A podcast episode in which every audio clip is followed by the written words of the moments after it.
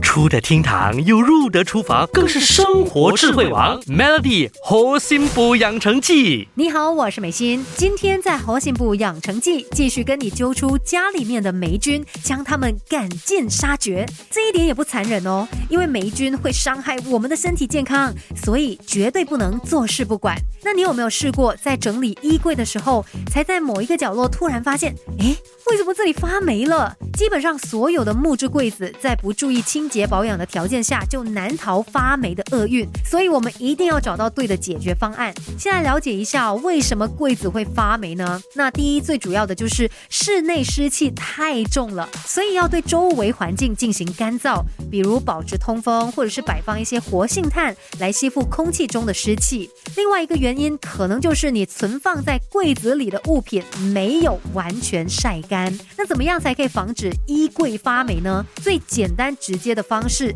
当然就是改善潮湿的状况。因为湿气是比空气更重的，它就会往下方活动，所以衣柜的底部呢，通常就是湿气的聚集点。那就可以把除湿剂啊、干燥剂等等放在衣柜最下层，达到除湿效果。而且也要注意哦，衣柜里面的衣物不要放得太满。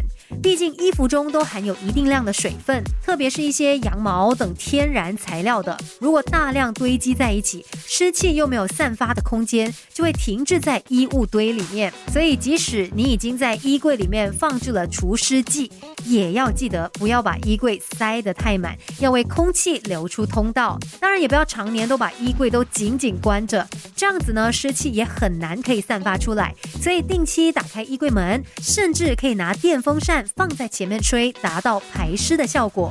Melody 猴心补养成记，每逢星期一至五下午五点首播，晚上九点重播。由美心和翠文与你一起练就十八般武艺。嘿呀！